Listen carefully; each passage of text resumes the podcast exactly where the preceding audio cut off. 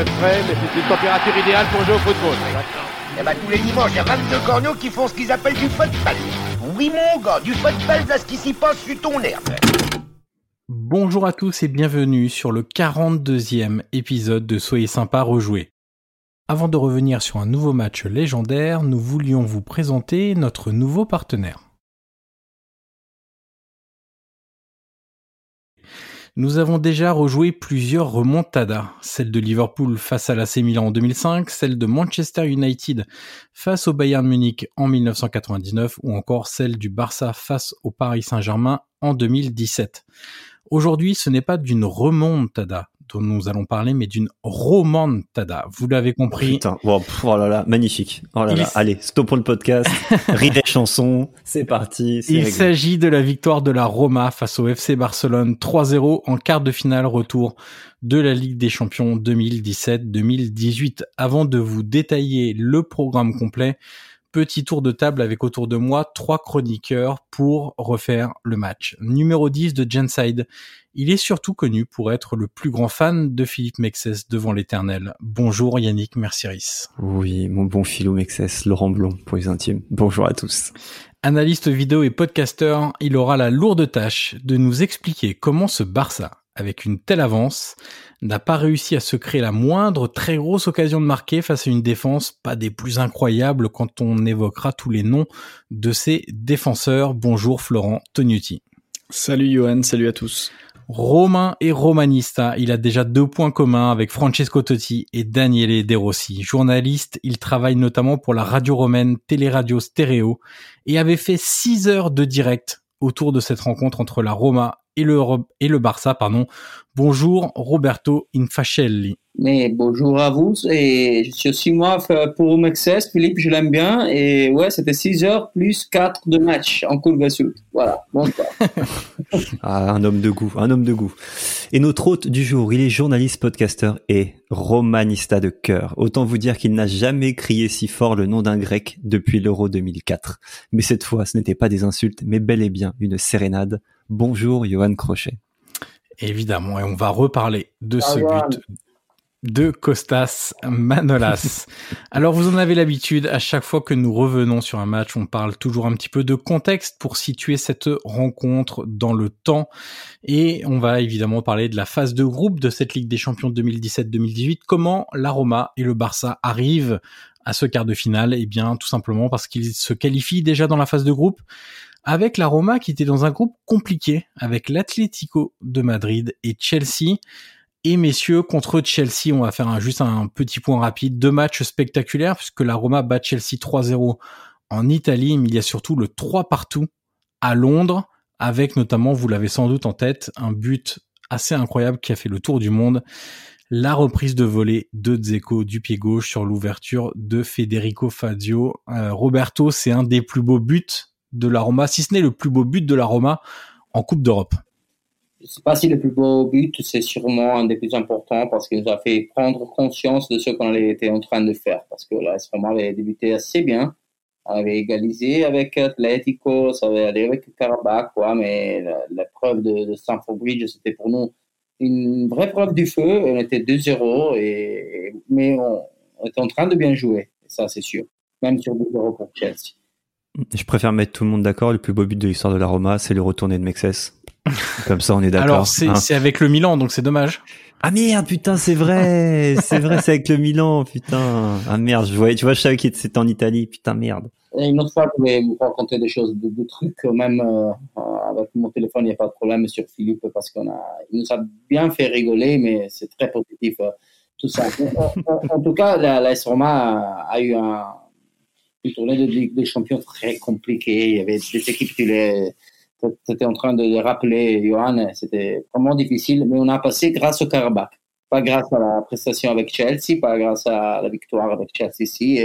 C'est le Karabakh, c'est les six points contre le Karabakh qui ont fait la différence.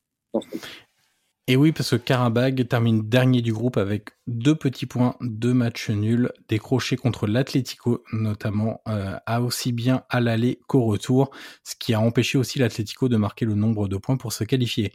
Le Barça, de son côté, est dans un groupe un peu plus abordable puisqu'il y avait un gros club qui était la Juventus et puis l'Olympiakos et le Sporting, deux clubs qui sont quand même à la portée d'une équipe de cette envergure. 9 points à domicile avec notamment un très convaincant 3-0 contre la Juve à l'époque. En huitième de finale, donc le Barça termine premier de son groupe, la Roma termine également première de son groupe. Donc, oui. Juste un, un Barça euh, en, pas souverain à l'extérieur par contre. Exactement. Il, ne gagne aucun match sur les trois. Ils, font, ils marquent pas, euh, ils ne marquent pas un but non plus à l'extérieur, il me semble. Ils, font 2-0-0 contre. Ah non, ils gagnent, ils gagnent au Sporting par contre. Pardon, en fait, ils prennent. Euh, c'est ça. Ils, gagnent face au Sporting. Ils font 2-0-0 contre euh, la Juve et l'Olympiakos et ils gagnent 1-0 sur la pelouse du Sporting.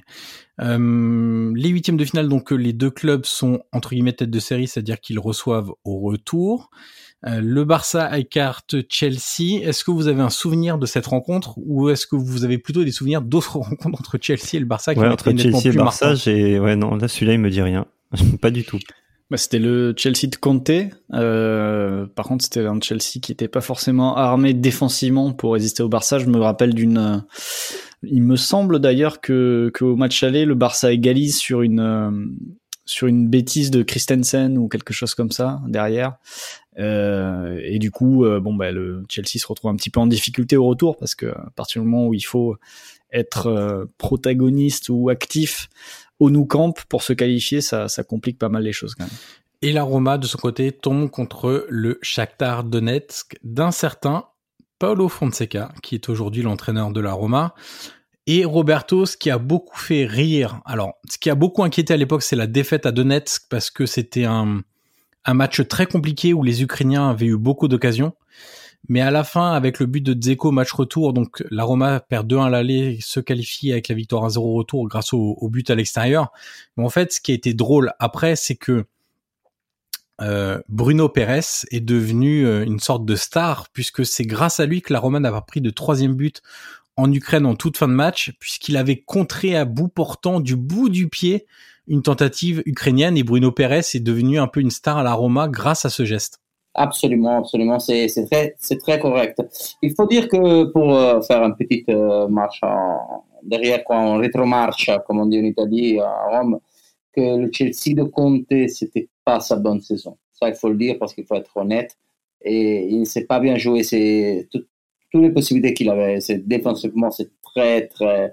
Euh, je veux pas être offensif, mais c'était pas une équipe de Conte. Euh, le Chelsea cette année. De parcours, le Shakhtar, c'est une équipe très très forte euh, et très difficile pour des huitièmes de finale. C'est clair, on parle de ça, on parle pas de la demi-finale, on parle pas de la Ligue des Champions à remporter, lorsqu'on n'a pas remporté en tout cas. AS Roma, on peut parler même des arbitres. Mais le Shakhtar, c'était une, équipe euh, qui jouait très très bien. Moi, je retiens qu'en Paulo Fonseca, c'est un très bon entraîneur. Il, il sait ses équipes. Au contraire, ça, je sais qu'on va y aller plus tard, de Di Francesco qui a eu une sorte de merveilleuse euh, saison européenne. C'est pas la même chose en Italie. En tout cas, le Shakhtar a joué beaucoup mieux que l'AS Roma. Et il faut le dire. Et il méritait le 3-1. Bruno Pérez, c'est vrai. Ouais, c'est qu'il faut, être honnête au football. Moi, je suis sûr que les personnes qui continuent à parler de football après 20 ans, 30 ans, 40 ans, c'est parce qu'ils sont honnêtes. Pas pour autre chose. Je le dis moi que je suis obligé. C'est entre non, des, guillemets, je suis obligé d'en parler 4 heures par jour euh, depuis 10 ans. Mais le Shakhtar euh, méritait d'avoir deux buts d'écart euh, au premier match. ça aurait sans doute ça aurait sans doute donné un match retour bien plus compliqué aussi parce que ce match retour est mieux maîtrisé quand même par la Roma, mais il y a un seul petit but et jusqu'à la fin la Roma va trembler en fait. Absolument, non mais vous avez dit les difficultés qu'il y a eu le Barça pas à la maison dans, cette édition de la UEFA Champions League, mais l'AS Roma a eu des difficultés aussi, parce qu'elle a gagné seulement avec Karabakh.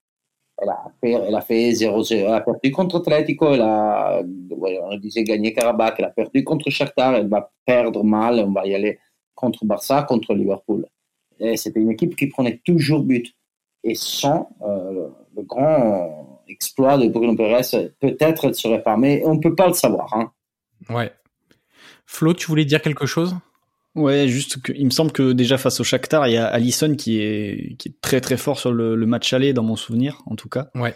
Et, et qui, qui sauve plusieurs, euh, plusieurs, plusieurs occasions de but, tout simplement. Et puis je crois que le Shakhtar touche la barre, il me semble aussi sur une frappe de loin, quelque chose comme ça. Je crois que c'est Tyson ou Marcos, je sais plus, mais c'est voilà, c'est alors aujourd'hui on, on, les a vus il y a pas très longtemps le Shakhtar qui sont encore performants, hein, euh, les Tyson et les Marcos, mais ils sont vieillissants. En fait, il y a trois ans, ces joueurs-là étaient au pic de leur carrière et c'était vraiment des joueurs d'une très très grande qualité et la Roma avait souffert comme jamais. Vous avez Bernard encore tous ces trucs-là? Euh, Bernard, je crois pas, mais euh, mais la Roma avait souffert au match aller de, de manière incroyable.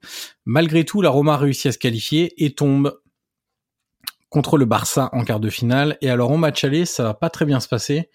Euh, Flo, malgré au final un match, moi j'ai souvenir de ce match aller où quand t'es supporter de la Roma, t'es très frustré euh, parce que il y a des euh, il y a un but contre son camp, il y a des pénalties pas sifflés, et puis en termes de de prestations, le Barça n'est pas tant au-dessus que ça de, de, de la Roma. Non, mais le, le, score reflète euh, pas forcément la, la physionomie du, du, match aller. Si on prend, euh, si on prend les stats, les expected goals, c'est beaucoup plus resserré que, que 4-1 puisqu'on termine à 1,9 pour le Barça, 1,7 pour la Roma. Donc euh, c'est beaucoup plus serré. Et comme tu le dis, en effet, il y a c'est des petits, des petits détails. Il y a, y a il y a un ou deux CSC, je sais même plus. Il y a des, il y a des buts sur coup de pied arrêté. Euh, de Messi de, de, du bout du monde presque. Il y a, il y a, il y a, il y a le penalty. Enfin, il y a, il y a beaucoup de choses qui peuvent en effet rendre le match frustrant pour, euh, pour, euh, bah pour le, le, le, supporter de la Roma. Parce que euh, clairement, le, le Barça donne pas non plus l'impression, une impression de domination sur ce, sur ce match-là. Il a pris, il a pris ce qui lui a été ce qui lui a été offert. Mais d'un autre côté, quand t'es le, euh, je pense que quand t'es le coach et que tu viens de vivre un match comme ça euh, et que tu te dis bon bah il y a, y a, trois buts à remonter, euh, tu te dis bon euh, il y, a, y, a, beaucoup de boulot. En revanche, pour euh, montrer à mes joueurs, faire comprendre à mes joueurs que les trois buts d'écart ne reflètent pas l'écart de niveau entre les deux équipes et qu'on peut aller les chercher sans doute.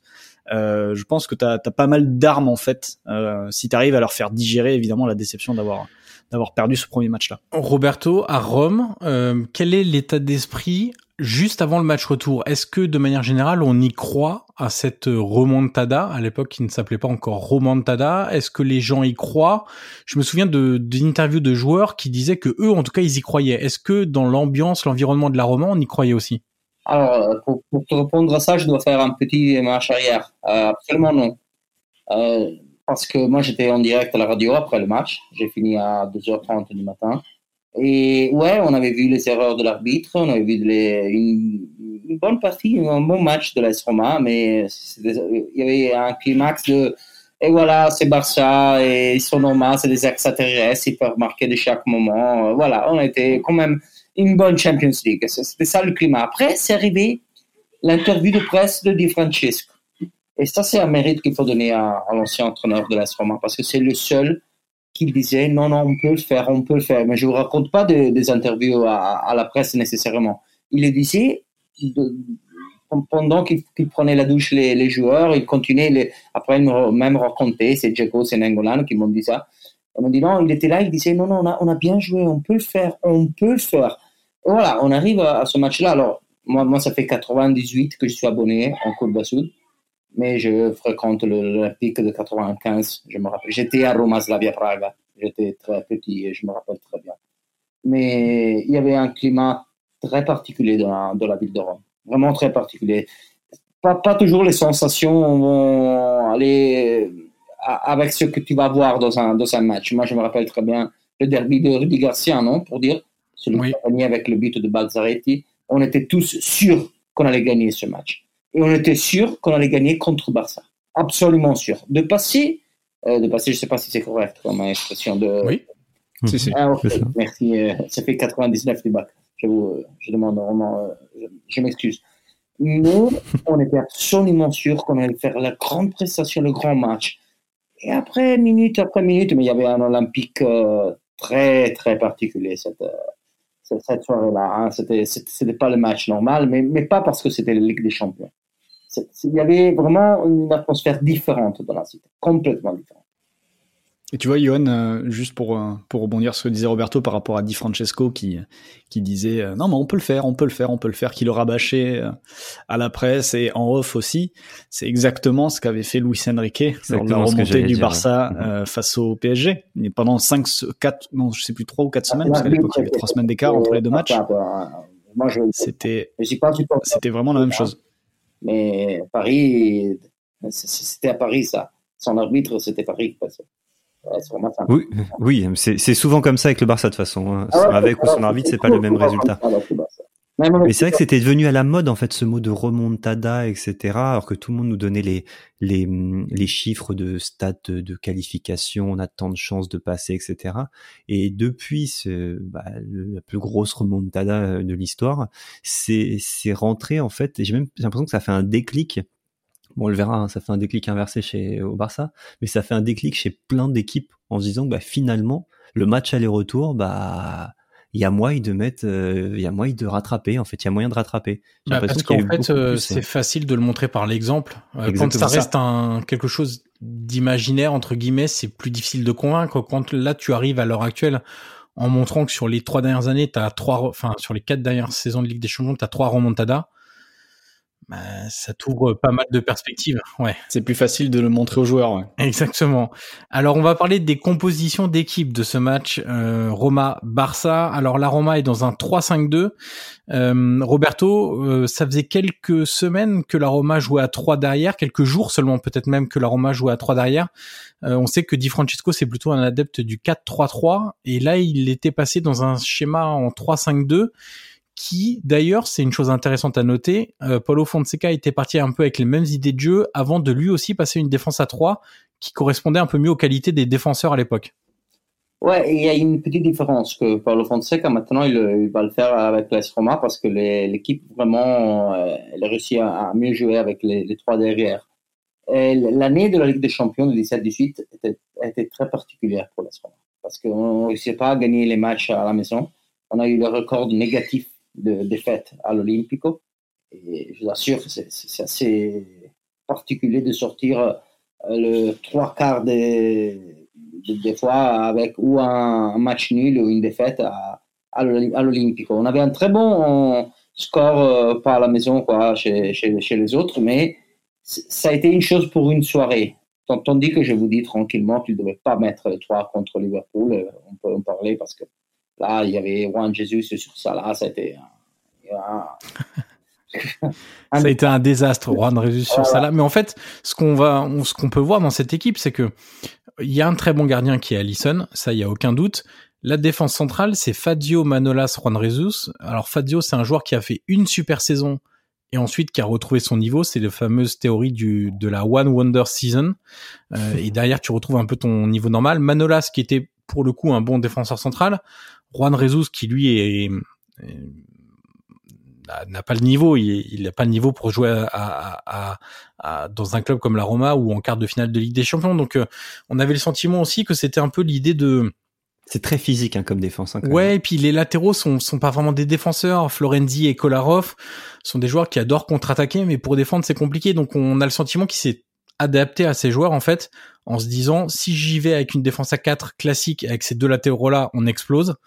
Euh, et donc avec un schéma un peu plus sûr un peu plus qui donne un peu plus de sécurité euh, ça va permettre d'aborder le, le, match de manière un peu plus euh, confiante entre guillemets avec euh, je, je finis la composition au Parce milieu que de la terrain. compo le milieu de terrain il est ah le milieu de terrain est bien sexy moi. Nainggolan, ouais. Verossi, Strootman. Strootman quand il marchait hein. enfin quand euh, il avait un peu de d'essence dans le Et, et encore c'était pas le Strootman de ses débuts à la Roma. Et puis devant Patrick Schick et Dzeko et encore une fois Patrick Schick euh, il faut se rendre compte que c'était très compliqué pour lui à la Roma donc euh, c'est pour ça qu'après on va parler du Barça avec avec Florent Roberto, quand on dit on y croit, on y croit, euh, tout le monde savait que la Roma allait gagner, mais quand tu vois Fadio, Juan Rezus, Patrick Schick, Strootman qui était plus le joueur extraordinaire qu'il avait été, bon, c'est c'est pas non plus euh, une Roma d'un d'un niveau incroyable en fait.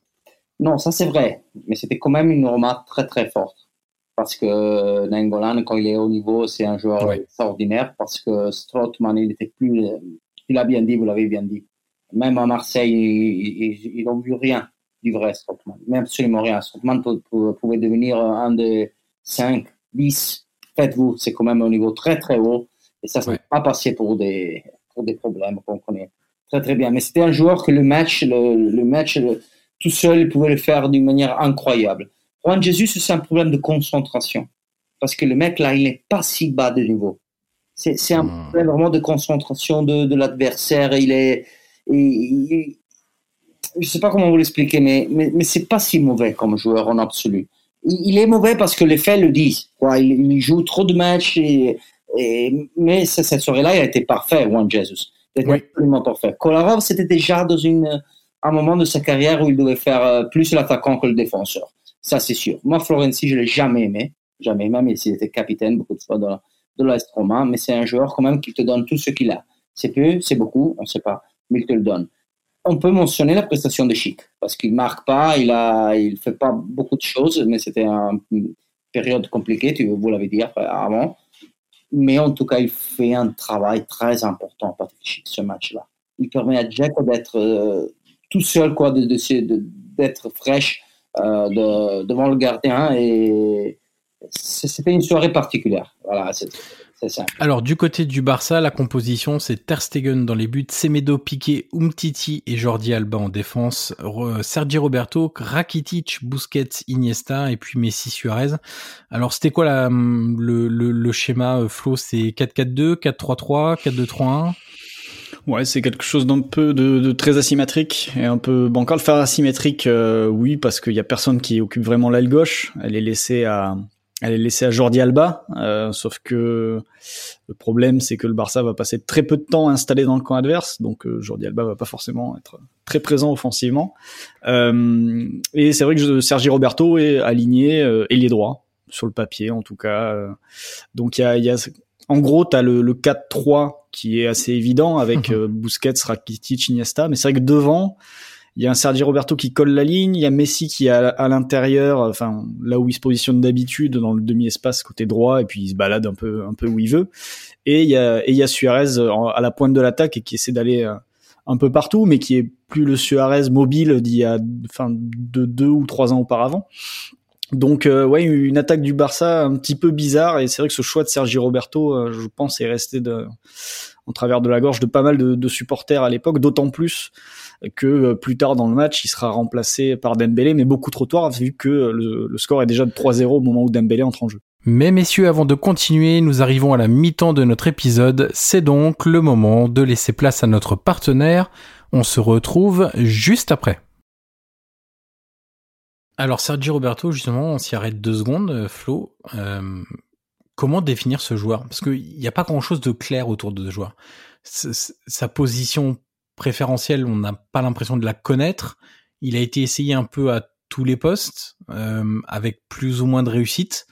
C'est quoi le, le c'est quel type de joueur Sergio Roberto? Vous avez remarqué que j'ai rien dit hein. sur cette personne, que je ne dirai rien. Voilà, ça s'arrêtera là. Bah, Sergi Roberto, c'est euh, bon déjà c'est un joueur formé euh, formé au, au, Barça, mais c'est vrai qu'il est loin euh, des joueurs à l'ADN Barça comme Xavi, Iniesta. À la base, c'est un milieu de terrain qui qui s'est fait une place dans l'équipe en devenant latéral droit et en et en bouchant un trou laissé par par Daniel Alves sans le boucher en apportant la même qualité néanmoins. moi, je vois surtout un joueur à la technique sans, enfin, c'est pas un joueur de niveau Barça sur le plan technique en revanche, c'est un gars qui va qui va faire beaucoup de kilomètres et on sait on sait ce qu'il va fournir sur le terrain. C'est-à-dire que dans un collectif qui tourne, Sergio Roberto, tu le verras pas trop, mais il sera pas problématique. Dans un joueur qui tourne, dans un collectif qui tourne de moins en moins et qui a peut-être besoin de plus de talent pour ressortir des ballons et faire des différences, là, il peut devenir plus problématique. Mais euh, enfin, disons que euh, là, ces lacunes vont être beaucoup plus visibles et du coup, euh, en fait, c'est un joueur de complément euh, qui peut compléter sans doute une équipe du niveau du Barça, mais dans des rôles très très définis. Et à partir du moment où le Barça perd sa structure collective au fil des ans, disons qu'il devient de plus en plus frustrant, je pense, aux yeux des supporters. Du côté de la Roma, on va s'arrêter un instant sur Daniele De Rossi. Évidemment, son importance cette saison-là, Roberto, parce que rappelons-le, cette saison 2017-2018, c'est la première depuis 1991-92 sans Francesco Totti dans cette équipe-là. Et ça veut dire beaucoup une Roma sans Francesco Totti. Ça veut dire une Roma en demi-finale de Ligue des Champions. et, voilà. et Daniele De Rossi avait beaucoup de pression à l'époque aussi pour la succession de Francesco Totti. Capitaine Foutou. Ouais, mais j'entendais Yannick, il est, il est resté capitaine Foutou en réalité parce que c'est vrai. Euh, il a fait très peu de saisons comme capitaine. C'est vrai que les dernières années, même avec des problèmes avec Spalletti, les deux dernières, un, et demi, si on, on lève Rudy Garcia, les, avec Garcia, mais il n'a jamais été le, le, vrai capitaine de l'AS Roma. Donc, contre, il a été le capitaine plus, si on veut, de, de Totti pour certains aspects du, du football. Les rapports avec ouais. l'arbitre, la gestion avec la presse, avec les, euh, les camarades de voix. ça, ça c'est clair parce que Totti, moi j'aime comme, comme mes deux, deux, fils, quoi, même plus que mon épouse. Non, voilà, elle ne m'entend pas, mais elle comprend pas le français, donc ça va. Eh, il, a, il, il, était toujours un leader technique. Toi, il a fait toujours parler le ballon. Euh, De Rossi aussi, d'une manière différente, complètement différente, mais c'était lui qui parlait pour les autres. En Italie, on ouais. dit toujours que c'est. Euh, il faut écouter les interviews de, de Rossi parce qu'elles ne sont jamais euh, banales. Il dit toujours des choses différentes. En réalité, il ne dit pas des, des choses extraordinaires qui restent sur papier comme les, les Nobel. Quoi. Non, c'est pas ça le problème.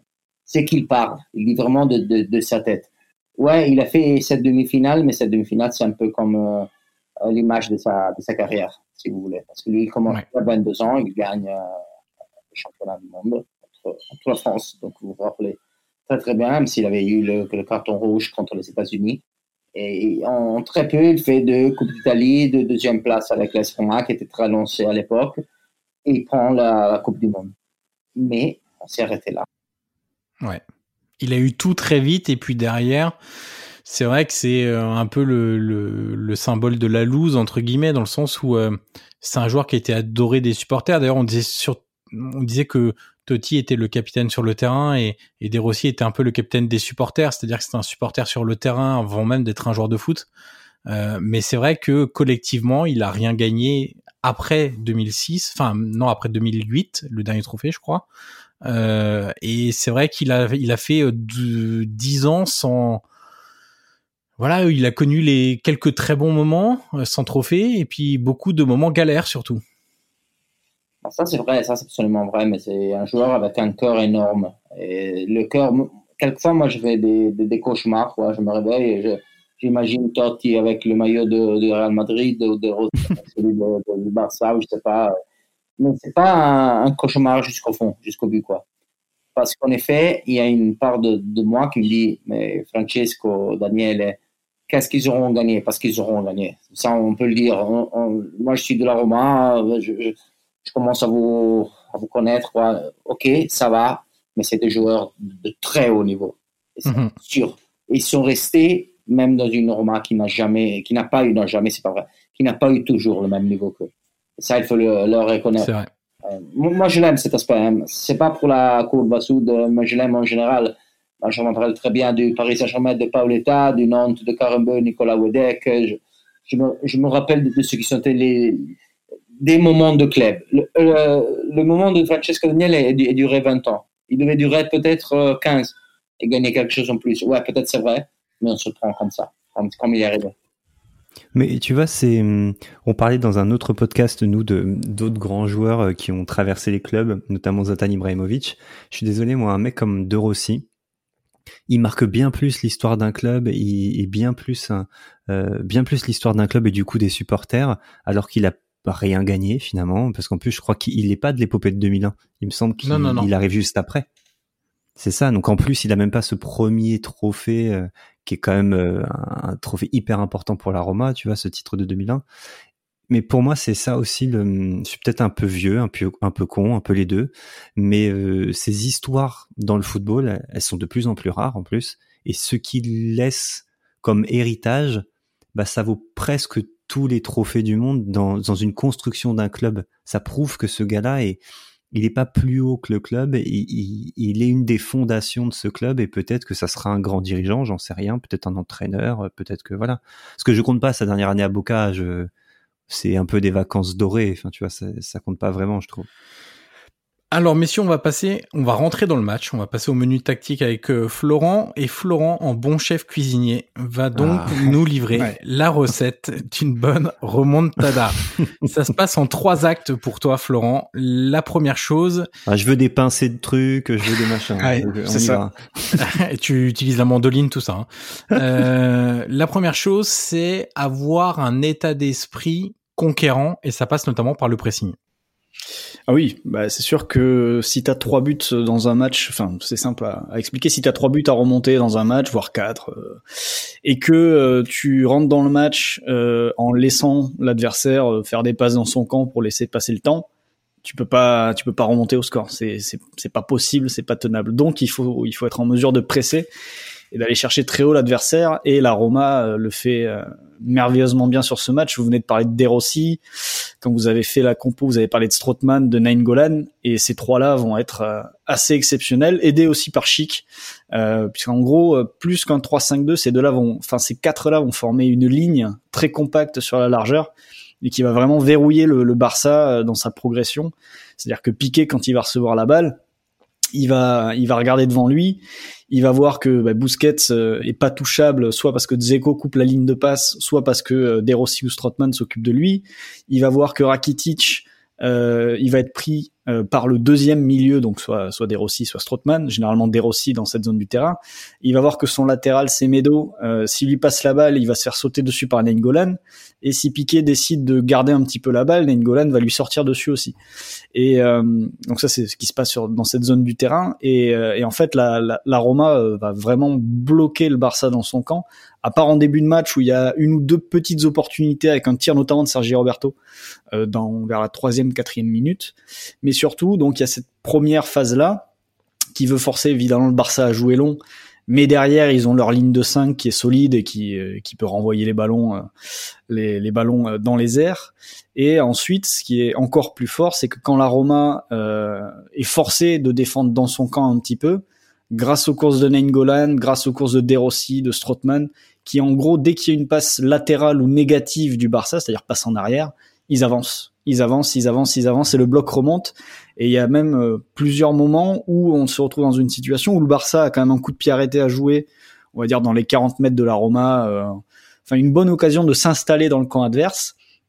Et en fait, ils vont faire une première passe, ils vont se faire agresser, du coup passe en retrait, et là tout le bloc remonte, et on est obligé de revenir jusqu'au gardien de but, jusqu'à Ter Stegen, qui peut prendre la pression aussi. Donc euh, il y, a, y, a, ce pressing constant en effet, euh, maintenir l'adversaire sous pression quand il a le ballon et ne surtout pas le laisser contrôler le rythme du euh, le rythme de la rencontre. Alors, on a parlé de la, de la pression. Tu as commencé aussi à, à évoquer le fait d'aller toujours provoquer la défense. Alors, ça se passe par le pressing, mais ça passe aussi par soit des longs ballons, soit par du jeu très direct. Et de ce côté-là, la Roma va faire mouche assez rapidement sur un long ballon de Derossi pour Dzeko, par-dessus la défense un peu lente du Barça, on va le dire ça comme ça. Euh, mais ensuite, en deuxième mi-temps, le penalty il est obtenu aussi par du jeu rapide et un Dzeko qui va réussir à provoquer, euh, piquer et, à provoquer le penalty. Donc c'est un schéma qui avait été étudié et reproduit plusieurs fois dans cette rencontre. Ouais, c'est du direct qui sera reproduit aussi par le par Liverpool la, la saison suivante, euh, avec beaucoup de jeux directs sur Mané notamment. Euh, je crois que l'ouverture du score vient directement de là dans, dans ce match. Mais euh, oui, c'est mettre la pression sur euh, sur la défense, dans le même sens que ça sert à rien de d'essayer de, contrôler le tempo, enfin de, de laisser l'adversaire contrôler le tempo. là aussi, il y a, y, a, vraiment une une optique de mettre la pression dans les 30 mètres adverses c'est-à-dire qu'il s'agit, il s'agissait pas de balancer un petit peu euh, n'importe où. C'est-à-dire que la Roma essayait de ressortir court, mais une fois qu'on arrivait dans le deuxième tiers du terrain à peu près, l'idée c'était en effet de jouer long dans le dos de la défense, ou bien vers Dzeko qui ensuite faisait son faisait son office entre entre Piqué et Umtiti et faisait de sacrés dégâts d'ailleurs cette saison-là en Ligue des Champions. Euh, c'est une des euh, faire une petite parenthèse sur lui, c'est sans doute un des attaquants, euh, enfin en tout cas une des séquences où un attaquant a vraiment dominé son sujet en Ligue des Champions euh, pour euh, sur la dernière décennie. Mais mais donc oui, dès que tu as l'occasion d'allonger, de jouer verticalement vers vers ton attaquant ou dans le dos de la défense, il faut le faire. Et là, c'est ce que la Djeko est très bon, soit pour aller dans le dos. Chic est très bon aussi en point d'appui, comme le, le signalait Roberto tout à l'heure. Et surtout, il y a aussi Golan qui peut, euh, qui, qui abat des kilomètres, euh, un nombre de, qui fait un nombre de sprints assez fou, soit pour défendre et pour presser, mais aussi pour accompagner les attaquants et finir dans la surface adverse. Donc oui, à ce niveau-là une, une recette qui fonctionne avec la balle, c'est que dès que tu as l'occasion de mettre la défense en difficulté, il faut la prendre, quitte à perdre la balle derrière, mais si tu perds la balle, tu vas presser ensuite. Il y a un truc que je trouve bizarre, parce que Zeko, on est d'accord, il est pas réputé pour être le plus rapide des attaquants, et, euh, et de le voir prendre dans le dos de la défense, notamment sur le premier but, etc. Je, il y a quand même, euh, alors certes, peut-être que la Roma a fait un bon match, que Dzeko est, est, c'est un, attaquant très malin, etc. Mais c'est pas possible de se laisser prendre comme ça. Enfin.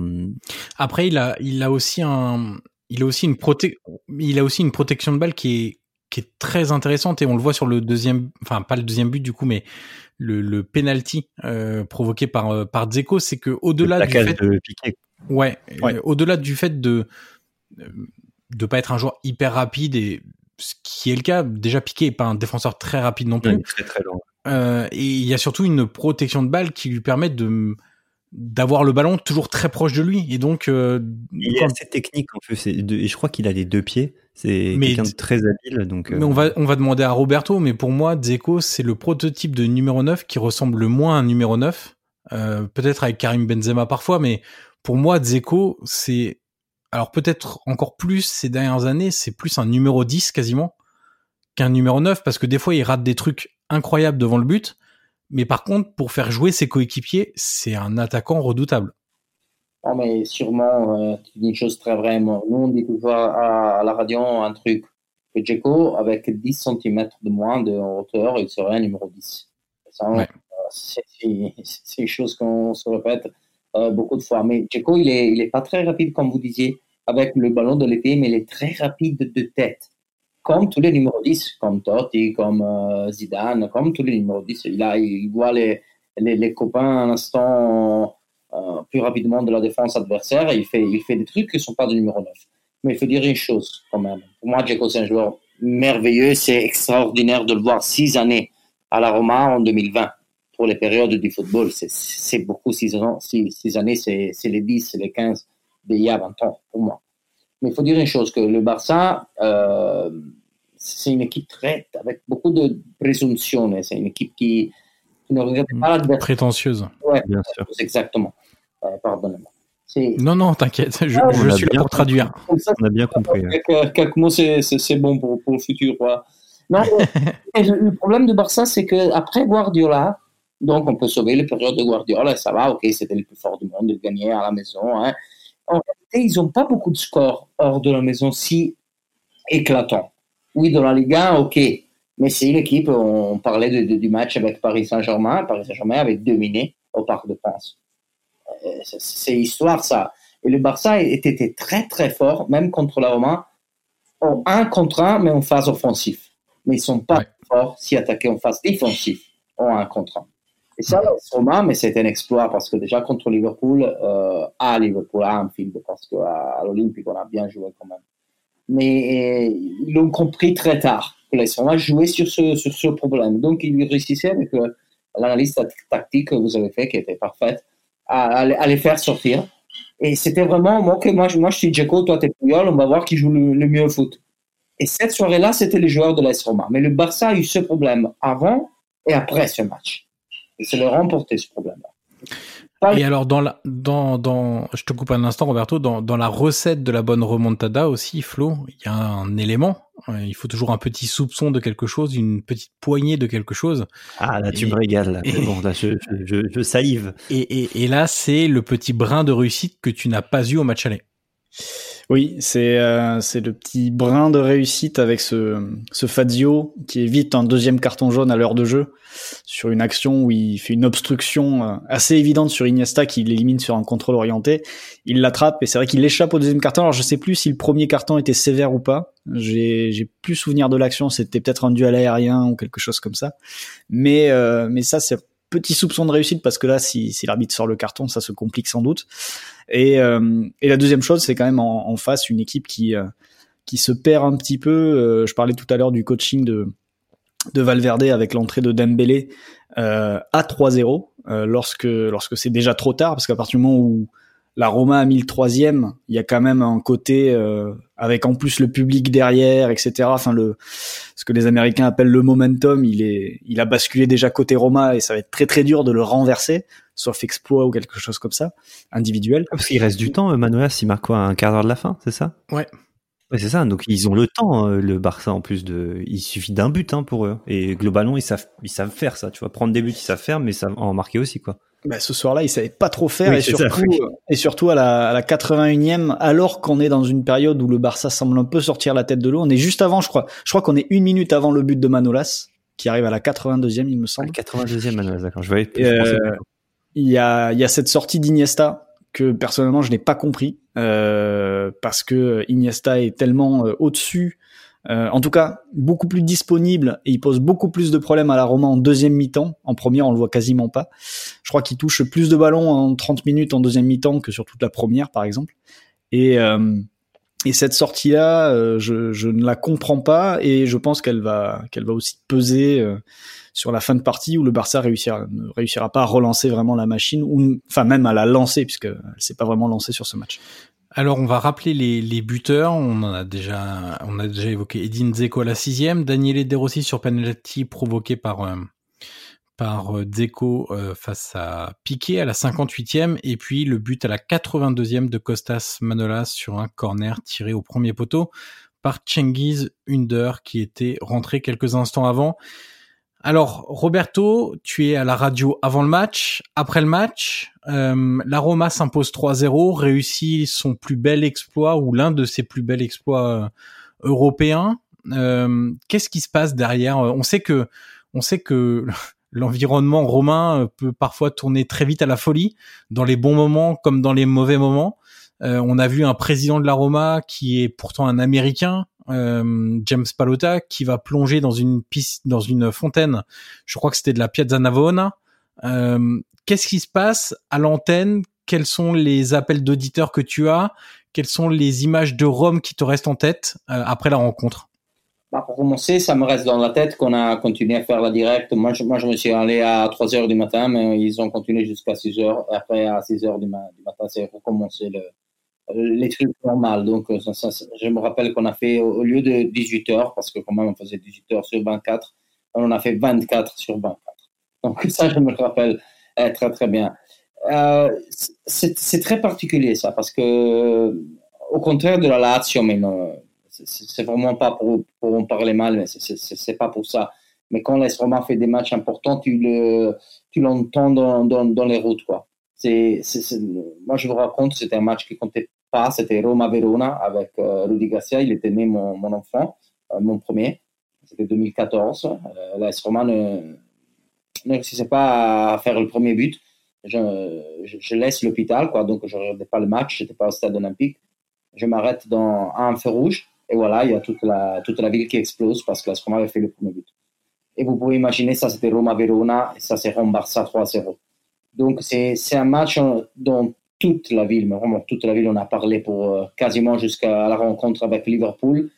Mais après, on a fait, on a fait le contraire, quoi, parce qu'on avait battu le Barça et donc c'était Liverpool, c'est le destin, on doit se refaire du 84. Euh, on, a, on, a, fait vraiment le contraire, c'est le diable et l'aqua santa, comme on dit. Comme on dit Mais il y avait des sensations particulières, je vais vous raconter ça il y a, il y a quelques instants. On, on était bien sûr de faire mal au Barça, à la première mi-temps, 1-0, on se regardait, on se disait en cours de soude, voilà, et manager, euh, on va pas, on va pas le faire ce soir. Et ne part pas, reste, reste en silence, parce que si on marque après quelques minutes, voilà, c'est tout passé comme, euh, comme dans un film de la Disney. Mais c'est resté au moins deux semaines avant du match contre Liverpool, mais c'est euh, resté malheureusement, parce que c'est comme vous, vous voulez en parler, c'est resté pour, pour les mois qui vont venir c'était l'excuse pour chaque erreur faite par la, société ou par l'entraîneur. C'était ouais, mais c'est les mêmes de Roma Barça 3-0. Ça, c'est l'équilibre qu'on n'a pas parce que c'est pas Manchester United, parce que c'est pas le récent Paris, c'est pas Manchester City, pas Real Madrid, On se l'est remporté pour six mois. Cette, cette victoire, elle devait rester à les 40 auteurs. Je dis gentil, 40 auteurs, ça, ça, allait, très bien, on l'a vécu pour deux semaines. Alors ça fait partie justement, ce match, c'est un peu le, le, point de départ de euh, d'une situation où, comme tu le comme tu l'expliquais, Roberto, la Roma entre guillemets a mangé sur ce match-là pendant de longs mois, c'est-à-dire que euh, à chaque mauvaise performance, à chaque erreur, on disait euh, oui, mais c'est pas grave, il y a eu ce match, puis c'est les mêmes joueurs qui ont battu Barça 3-0, etc. Euh, on peut revenir un instant sur euh, sur ce qui a suivi cette rencontre. Euh, déjà dans dans la saison 2017-2018, il y a l'arrivée de de Monchi comme directeur sportif et son recrutement va pas être payant puisque les joueurs comme Hector Moreno, Rick Karsdorp, Patrick Chi, Grégoire Defrel qui ont été payés très très cher euh, ne vont pas s'imposer, euh, vont assécher les finances, prennent des gros salaires et au final ça va mettre euh, déjà le club en, en difficulté. Mais la saison suivante, comme la Roma est arrivée jusqu'en demi-finale de Ligue des Champions euh, contre Liverpool, il y a des rentrées d'argent, donc euh, la Roma continue de dépenser. Le problème, c'est que Monchi rate une deuxième fois son mercato euh, avec des Ante Choric, avec Ivan Marcano, Justin Kluivert, Javier Pastore, David Essanton, William Bionda, Steven Zonzi, Robin Olsen. Stop, stop, stop, ça fait mal. Franchement, ça fait mal. Ça fait mal. Franchement, donc, euh, et, et, là, c'est beaucoup, beaucoup, beaucoup d'argent qui est dépensé et une masse salariale, des salaires qui explosent totalement. Euh, le problème, c'est que tu peux faire ça quand tu es assuré d'être tous les ans en demi-finale de Ligue des Champions. Tu peux assurer ce train de vie-là. Le problème, c'est que là, que quand t'es tous les ans en Ligue des Champions, ce qui est pas le cas de. Ouais, et puis même il faut il faut aller au moins en huitième et en quart hein, pour euh, mm. assurer un train de vie pareil. Le problème, c'est que la saison 2018-2019, la Roma finit sixième, donc ils vont même pas en Ligue des Champions. Et, et le problème de cette gestion euh, euh, sportive et financière, c'est que la Roma le paye depuis euh, et va continuer à le payer pendant encore un ou deux ans parce qu'il y a des joueurs sous contrat qu'il faut faire partir, ils ont du mal, comme Pastore par exemple. Euh, et t'as des joueurs qui coûtent très cher, t'as des joueurs qui sont partis simplement en prêt et le problème va se reposer l'année prochaine. Et, et, donc le, le poste Roma Barça, comme le disait Roberto, et Roberto, je, je vais te donner la parole. Au final, ça a été un une expérience incroyable parce que euh, pour les supporters, pour le club, c'était très important d'être performant en, en Europe et pendant l'espace de 24 heures, t'étais le club dont on parlait le plus en Europe grâce à cette euh, grâce à cet exploit là mais tout ce qui a suivi derrière a été compliqué Roberto. Oh, c'était un désastre un désastre complet. On, a on a vécu un peu ce que euh, on a on a lu pour ceux qui l'ont fait dans le dans Dorian Gray. On se regardait à un miroir on était parfait on était très beau on avait fait la demi-finale. En réalité on était très très moche mais, il y a eu des, des, beaucoup de problèmes après, après ça. Vous, devez imaginer, mais vous le savez mieux que moi, que l'Esfoma a fait 300 millions de, de, de fatturato à la fin de l'année d'argent. C'était le record de la société. En plus, ça, ça le chiffre d'affaires de 300 millions d'euros. Ouais. d'affaires, c'était le record. Après, tu devais ajouter les 100 millions de la UEFA Champions League. À ça, tu dois acheter. C'était presque 100 millions. Voilà, on va arrondir. En plus, tu as vendu à Lisson, tu as vendu beaucoup d'autres joueurs, tu as fait autres 80 millions pour acheter des joueurs qui étaient, si tu les prends tout seul, il faut enlever Pastore de ce raisonnement. Pastore, c'est plus un joueur de football. S'il était un joueur de football, Pastore, c'était un très bon coup parce que c'est un joueur fantastique quand, quand il réussit à, marcher, même pas à courir. A euh, mais imaginez un, un, milieu de terrain avec De Rossi, Cristante, Nzonzi ou Pastore en, en, en enlevant le, les, le truc qui, que c'est pas des joueurs euh, qui, si tu les prends un par un, c'est même des bons joueurs, mais qui devait courir dans, dans, dans cet endroit-là Et ça a créé un court-circuit dans les radios que c'est incroyable. C'est vrai que la Roma ne fait pas tous les années la Ligue des Champions, mais dans cette période, oui, il le faisait. Elle avait ouais. fait avec euh, Spalletti parce qu'elle avait perdu contre Porto, mais elle, elle, était arrivée en troisième dans le championnat. C'était un placement qui, dans les années normales, quoi, te, permettait de faire la UEFA Champions League. Et c'est pas seulement l'avoir perdu beaucoup d'argent, mais c'était une équipe qui n'avait pas de sens. Mais c'était difficile à l'expliquer à les personnes. Il y avait beaucoup de, critiques euh, des personnes qui appelaient la radio et te disaient non, vous êtes contre l'Est Roma parce que Pastore c'est un joueur que quand il est bien, parce que Nzonzi c'est champion du monde. Ouais, vous Nzonzi n'a jamais joué dans l'équipe de France. Il entrait les dernières 10 minutes. C'est un bon joueur. En tout cas, non, mais seulement un fou pouvait imaginer un milieu de terrain avec Nzonzi, Cristante, Pastore et De Rossi dans la même. C'était impossible, mais qui devait courir dans cette équipe? Le problème, c'était que tu pouvais pas le dire parce que tu avais fait la demi-finale de la Ligue des Champions. Moi, j'avais beaucoup de, euh, des, ascoltateurs de la radio qui m'appelaient, me disaient Vous êtes contre l'AS Roma, on a fait la demi-finale, la Monchi a gagné les Europa League, il n'y a pas de problème. Ils disaient Ouais, ouais, ouais, ça peut aller même tout très bien parce que le football est assez simple comme sport. Mais qui court dans cette équipe? Qui va prendre l'adversaire? On a perdu quasiment tous les matchs à la maison. On a fait le record négatif à l'Olympique. Et on avait Alisson, on avait De Rossi, on avait Nengolan, on avait Strootman. Et, mais t'étais un fou. Si tu le disais, t'étais un fou. Et ça. C'est comme euh, toute proportion gardée. Moi, je te coupe. C'est comme les gens. En fait, c'est le problème de se, de, ne se concentrer. Pardon, je vais y arriver. De se concentrer uniquement sur le résultat, sur le résultatif. Euh, Aujourd'hui, il y a plein de gens qui pensent que le Paris Saint-Germain sous-performe, etc. parce que eh, ils ont fait finale de Ligue des Champions. Du coup, ça veut dire c'est le deuxième meilleur club d'Europe. Pas du tout. Pas du tout. Et donc quand la Roma fait cet exploit-là, d'ailleurs on parle d'exploit, ben ça devient pas, euh, ils sont pas dans le top 4 européen derrière quoi, loin de là, loin de là. Et ça, les gens ont beaucoup de mal parce que bah euh, ils se réfèrent seulement aux résultats, aux, chiffres, tu vois, à la stat. Ils regardent pas en fait que bah pour en arriver là en fait, euh, il faut beaucoup beaucoup beaucoup d'éléments que que n'a pas la Roma en fait tout simplement. Absolument, mais moi, moi je pense sur le Paris Saint-Germain, euh, quand même, je, moi je suis beaucoup la, la, Ligue 1. Moi je pense que le Paris Saint-Germain, quand il va décider de prendre un entraîneur, peut-être va avoir des résultats qui sont mieux que ça. Même s'il a fait la, deuxième place dans la Ligue des Champions, Tuchel c'est un bon entraîneur, mais c'est un entraîneur qui se fait manger par, euh, par ses joueurs. Euh, Emery, c'est un entraîneur, mais on connaît bien les difficultés qu'il peut avoir. Et Saint-Germain a toujours été la, le, choix de, de, de, ses entraîneurs, même avec Carlo Ancelotti pour ceux qui me regardent. Mais là, là c'était tout raté parce qu'on a, on a, on n'a pas regardé les erreurs de, de l'équipe. Les erreurs, c'était d'une, euh, d'une formation qui, qui, avait beaucoup de problèmes à gagner les matchs contre les, euh, les faibles, quoi, parce que c'était une manœuvre très, très lente avec beaucoup de, passes à l'arrière. Euh, c'était une équipe qui, qui, avait besoin de, de toute autre chose mais tu avais pris 400 millions, tu avais fait le super mercato, tu avais vendu, ouais, on l'a vendu, mais à licence, à licence 70 millions, Olsen 10. Mais il y a la différence qu'il y entre Alisson et moi. Joué, moi, moi j'ai été gardien de but en 94 à la Lorina Sport. Mais après, j'ai grandi, j'ai compris que je ne faisais pas le footballeur.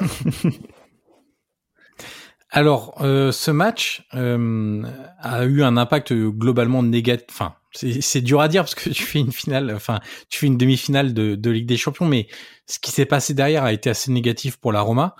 Eh bien, euh, mon cher Yannick, ça a été aussi assez négatif pour le pour le Barça parce que c'est un point de départ qui amène beaucoup de conséquences en fait. Ouais, et, et en fait c'est pas tout à fait le point de départ. Le point de départ, il, est même euh, un petit peu avant. Euh, le Barça, pour vous rappeler, il, il, gagne quand même avec des champions 2015. Hein. Faut pas, voilà, faut pas l'oublier ça, avec, enfin, avec une équipe comme qui, qui a de la gueule. Et ce qu'on oublie, c'est que le Barça va faire beaucoup de mauvaises prestations en Ligue des Champions. L'année donc 2015-2016, ils se font sortir par l'Atlético Madrid, euh, ils mènent 2-1 et ils font 0-2. Donc ils sont déjà une première fois sortir face à un concurrent qu'ils battent toujours globalement. Donc déjà tu as un premier euh, un premier élément de ça va moins bien. Il y a l'année de la remontada du PSG qui en fait couvre euh, en fait un match qu'ils auraient dû ils auraient dû perdre 100 fois c'est juste extraordinaire ce qui s'est passé mais on va pas revenir dessus mais avec un arbitrage ne serait-ce que classique ils auraient jamais dû passer etc donc ce match-là ils doivent pas se qualifier ils prennent une tollée monumentale face au PSG à l'aller donc il y a déjà ça qui va pas dans l'analyse du club et de, ses performances. Et surtout ce qu'on oublie c'est qu'après ils se font torcher 3-0 par la Juve euh, sans rien sans rien dire donc le Barça perd de sa superbe petit à petit. Il y a l'année avec la Roma où ils perdent encore, euh, où ils sont remontés. Il y a l'année euh, suivante avec Liverpool où ils mènent 3-0 et ils se font prendre 0-4 à Anfield face à une équipe qui pour moi de toute façon est supérieure. Et, euh, évidemment ce qui s'est passé l'année dernière, le 8-2 face au Bayern qui a décidé de mettre en un match le score qu'ils auraient pu mettre sur deux.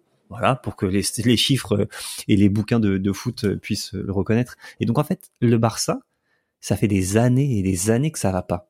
ça va pas du tout et encore plus en Ligue des Champions parce qu'ils arrivent ils arrivent à s'en sortir en championnat parce que bah, ça reste le Barça mine de rien et il y a Messi qui disait ça en février 2020 il, ça fait grand bruit hein. Hum, c'est un des points de départ de je pense de, son envie aussi d'ailleurs il disait si nous voulons gagner la Ligue des Champions nous devons grandir et beaucoup aujourd'hui nous ne sommes pas à la hauteur quand ton meilleur joueur ton joueur emblématique le dit dit que tu n'as pas le niveau de la Ligue des Champions en tout cas pour la gagner donc c'est le niveau Ligue des Champions, ce que le Barça ne peut prétendre qu'à la gagner, bah, ça en dit long quand même sur, euh, sur cette impression qu'un un Barça lassé et aussi lassant. Et pour moi, l'explication, elle est aussi dans, dans, dans les mercatos, dans la gestion de ce club, qui a pendant très longtemps été était géré d'une main de maître par euh, par des par une colonne vertébrale très forte et avec Xavi, Iniesta et Messi mais petit à petit ces gens s'en vont. Et c'est pas un hasard si je crois que c'est Xavi s'en va en 2015-2016 l'année euh, après avoir remporté avec des champions. Et après quand tu regardes ce que Barça a recruté tous les ans c'est juste scandaleux. Je donne deux trois noms rapides hein. Arda Touran c'est les plus gros. Arda Touran l'année d'après André Gomez Pablo Alcacer euh, c'est dégueulasse Philippe Coutinho, Dembélé, Paulinho pour euh, je sais pas combien de milliards d'euros. Euh, et après, tu as euh, l'année d'après Malcolm, Arthur, tu vois. Heureusement qu'ils ont pris l'anglais, tu vois. Mais tout c'est pas des recrutements de de qualité pour un Barça. Alors, pas possible. Alors Flo, euh, sur la construction de l'effectif, Yannick vient de nous dire que globalement euh, le, cette équipe s'était euh, affaiblie. Euh, est-ce que tu considères aussi qu'il y a un manque d'adaptation au, au, foot qui évolue euh, côté Barça, ou est-ce que c'est un autre problème si on parle vraiment sur le plan strictement du, du jeu, une perte d'identité Qu'est-ce que ça peut être? Quand tu vois le Barça qui gagne la Ligue des Champions en 2015 euh, c'était un Barça qui était très très très euh, moderne par rapport à l'approche euh, actuelle du foot où euh, où tu peux si tu as trois très bons attaquants et que tu mets sept coureurs derrière, tu peux gagner une Ligue des Champions. C'est les premiers à l'avoir fait en 2015 avec Messi, Suarez et Neymar. le problème du, du Barça, c'est il est double. Yannick a évoqué en effet les cadres qui, les, les, les, transferts ratés.